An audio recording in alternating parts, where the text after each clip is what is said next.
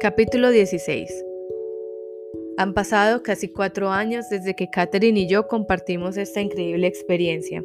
Nos ha cambiado profundamente a ambos. De vez en cuando ella pasa por mi consultorio para saludarme o para analizar algún problema que pueda tener.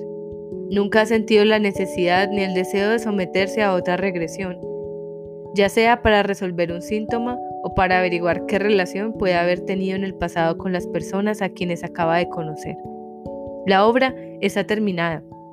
Catherine está ahora en libertad para disfrutar plenamente de su vida, sin verse paralizada por sus síntomas incapacitantes.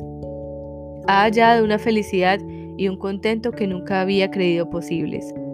Ya no teme a la enfermedad ni a la muerte. Para ella la vida tiene un significado y un objetivo, puesto que está equilibrada y en armonía consigo misma.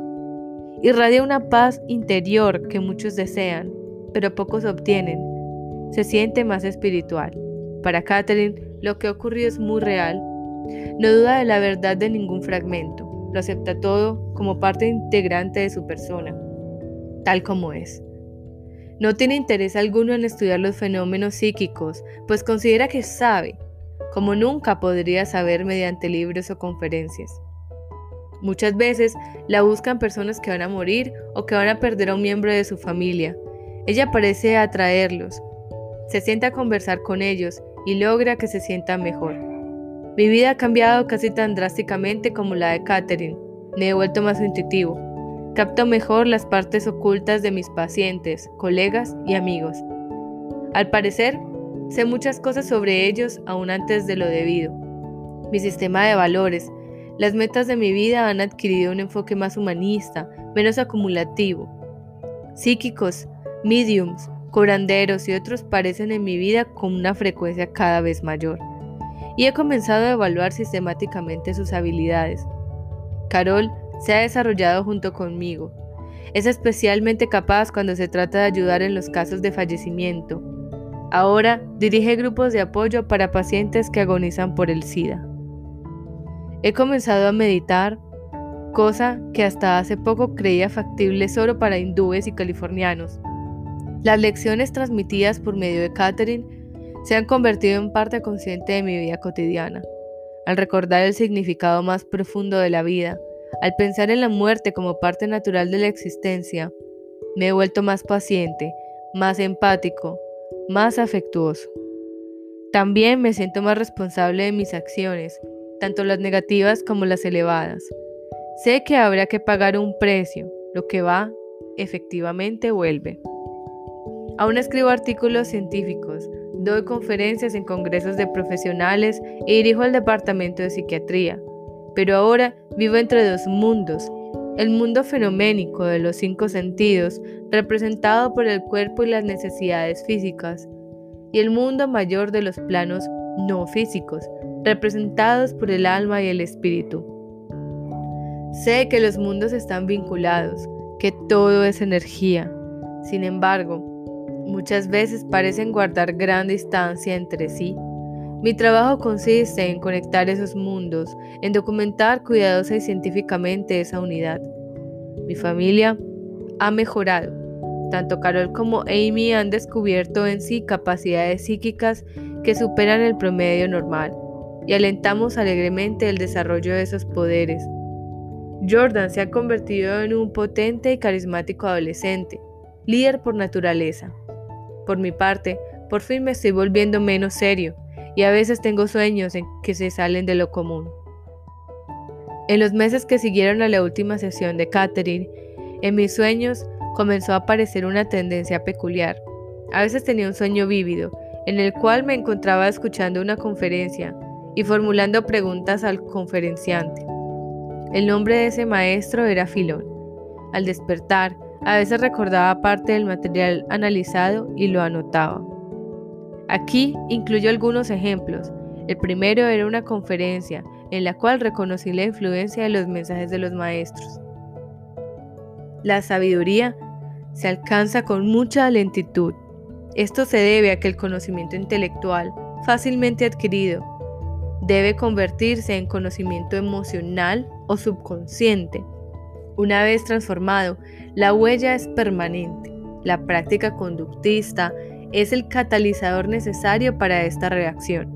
Sin acción, el concepto se marchita y desvanece. El conocimiento teórico sin la aplicación práctica no es suficiente. Hoy en día se descuidan el equilibrio y la armonía, sin embargo, son las bases de la sabiduría. Todo se hace en exceso. La gente se excede en el peso porque come demasiado. Los deportistas descuidan aspectos de sí mismos y de los demás por correr en exceso. La gente parece excesivamente mezquina. Se bebe demasiado, se fuma demasiado, se está demasiado de juerga o demasiado poco. Se conserva demasiado sin satisfacción. Se tienen demasiadas preocupaciones. Hay demasiadas ideas en blanco o negro, todo o nada. La naturaleza no es así. En la naturaleza hay equilibrio. Los animales destruyen en pequeñas cantidades. Los sistemas ecológicos nunca son eliminados en masa. Las plantas consumidas vuelven a crecer. Las fuentes de sustento proveen y vuelven a reponerse. Se disfruta de la flor, se come de la fruta, se preserva la raíz. La humanidad no ha aprendido el equilibrio, mucho menos lo ha practicado. Se guía por la codicia y la ambición, se conduce por el miedo. De este modo acabará por aniquilarse, pero la naturaleza sobrevivirá, al menos las plantas. En verdad, la felicidad arraiga en la sencillez. La tendencia al exceso en el pensamiento y en la acción disminuye la felicidad. El exceso nula los valores básicos. Los religiosos nos dicen que la felicidad se logra llenando el corazón de amor, de fe y esperanza, practicando la caridad y brindando bondad. En verdad, tienen razón. Dadas estas actitudes, habitualmente vienen el equilibrio y la armonía. Son colectivamente un estado del ser. En estos tiempos son un estado alterado de conciencia. Es como si la humanidad no permaneciera en su estado natural mientras vive en la tierra. Tiene que llegar a un estado alterado a fin de llenarse de amor, caridad y sencillez, para sentir pureza, para deshacerse de sus temores crónicos. ¿Cómo se llega a ese estado alterado? hace otro sistema de valores. Y una vez que se llega a él, ¿cómo sustentarlo? La respuesta parece simple, es el denominador común de todas las religiones. La humanidad es inmortal. Lo que hacemos ahora es aprender nuestras lecciones. Todos estamos en la escuela. Todo es muy simple, si se puede creer en la inmortalidad. Si una parte del ser humano es eterna y en la historia hay sobradas evidencias para pensarlo así. ¿Por qué nos tratamos tan mal? ¿Por qué pasamos por encima del prójimo en provecho personal si en realidad estamos desechando la lección? Al parecer, todos vamos hacia el mismo sitio, aunque a diferente velocidad. Nadie es más grande que los demás. Analicemos las lecciones. Intelectualmente, las respuestas siempre han estado allí, pero es necesidad de actualizarlas por experiencia, de hacer permanente la huella subconsciente al emocionalizar y practicar el concepto, es la clave de todo. No basta memorizar en la escuela dominical, parlotear sin practicar de nada sirve.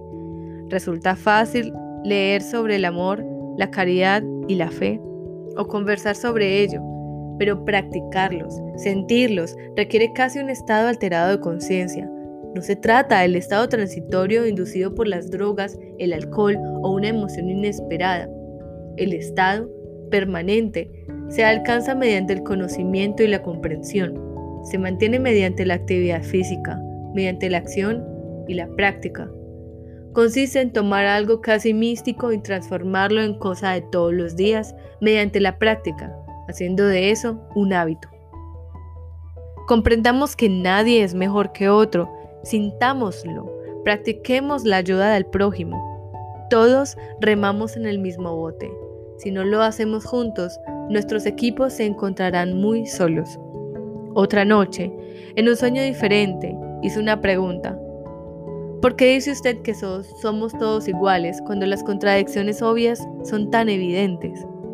diferencia entre las virtudes en el temperamento, el dinero, los derechos, la capacidad y el talento, la inteligencia, la aptitud para las matemáticas, y así hasta el infinito. La respuesta fue una metáfora.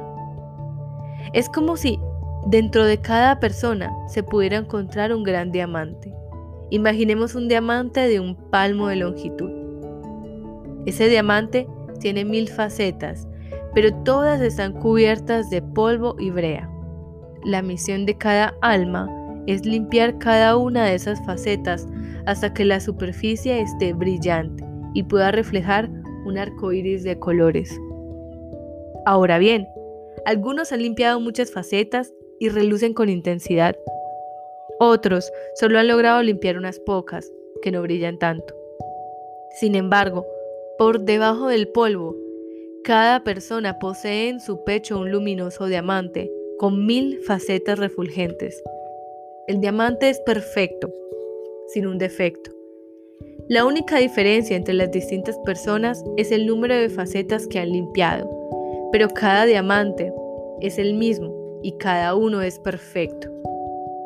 Cuando todas las facetas estén limpias y brillen en el espectro de la luz, el diamante volverá a la energía pura que fue en su origen. La luz permanecerá. Es como si el proceso requerido para hacer el diamante se invirtiera, liberada ya por toda la presión. La energía pura existe en el arco iris de luces y las luces poseen conciencia y conocimiento. Y todos los diamantes son perfectos. A veces las preguntas son complicadas y las respuestas simples. ¿Qué debo hacer? Preguntaba yo en un sueño. Sé que puedo tratar y curar a la gente que sufre. Vienen a mí el mayor número de los que puedo atender. Estoy muy cansado. Pero puedo negarme cuando me necesitan tanto. ¿Es correcto decir, ya basta? Tu papel no es el de ser un salvavidas, fue la respuesta. El único ejemplo que voy a citar fue un mensaje a otros psiquiatras. Desperté a eso de las 6 de la mañana. En mi sueño había estado dando una conferencia a una vasta congregación de psiquiatras. En la carrera hacia la cada vez mayor incorporación de la medicación en psiquiatría, es importante que no abandonemos las enseñanzas tradicionales de nuestra profesión, aunque a veces parezcan vagas.